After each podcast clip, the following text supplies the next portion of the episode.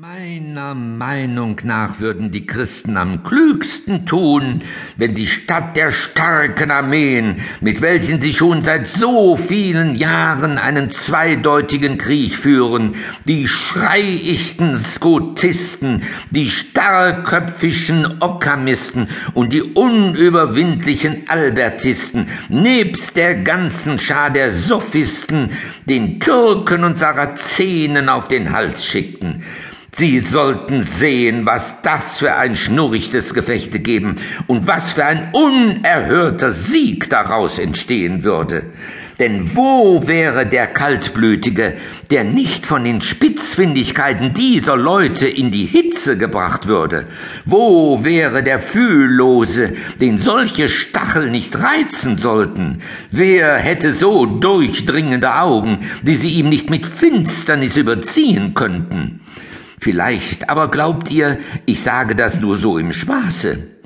Wenigstens wäre es kein Wunder, denn unter den Theologen selbst gibt es welche, die besser unterrichtet sind und an dergleichen ihrer Meinung nach abgeschmackten Spitzfindigkeiten der Theologen einen Ekel haben.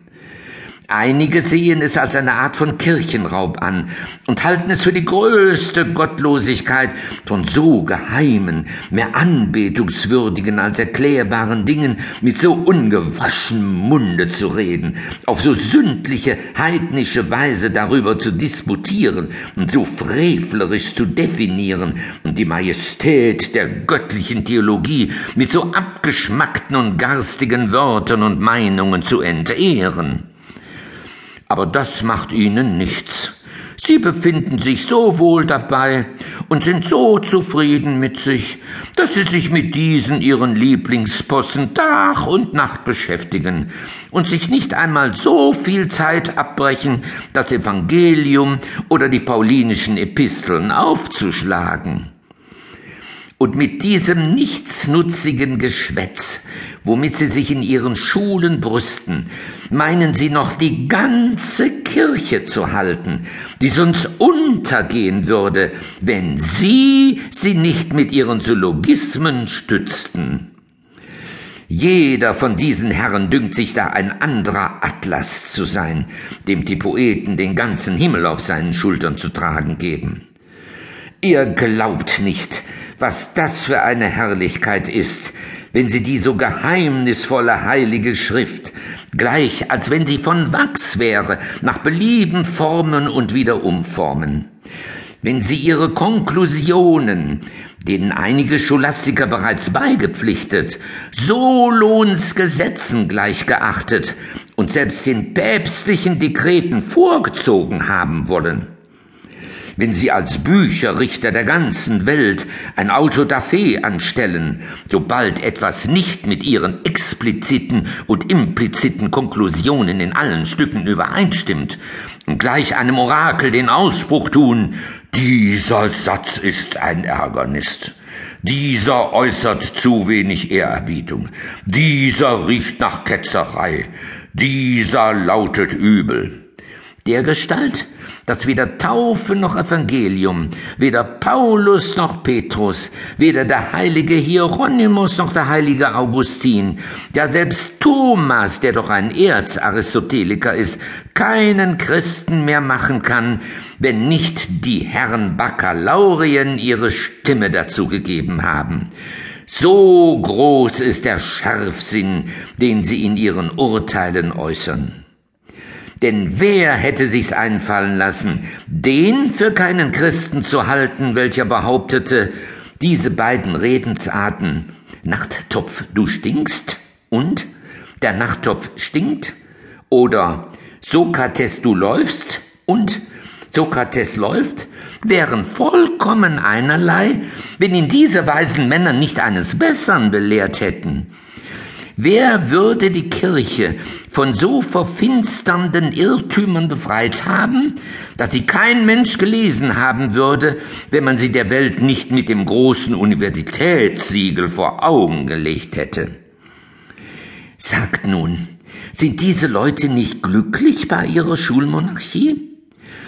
Und wenn sie vollends die Hölle und wie es drinnen zugeht, so genau und pünktlich beschreiben, als wenn sie jahrelang in dieser Republik gelebt hätten?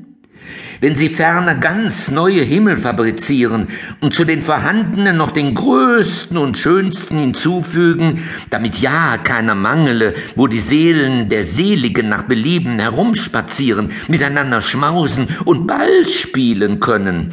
Ja, dann wissen sie sich für lauter Glückseligkeit gar nicht mehr zu lassen. Von solchen und tausenderlei dergleichen Possen ist ihr Gehirn so aufgeschwollen und vollgepropft, dass ich zweifle, ob Jupiters Gehirn so voll war, als er bei der Geburt der Pallas Vulkans Axt zu Hülfe rief.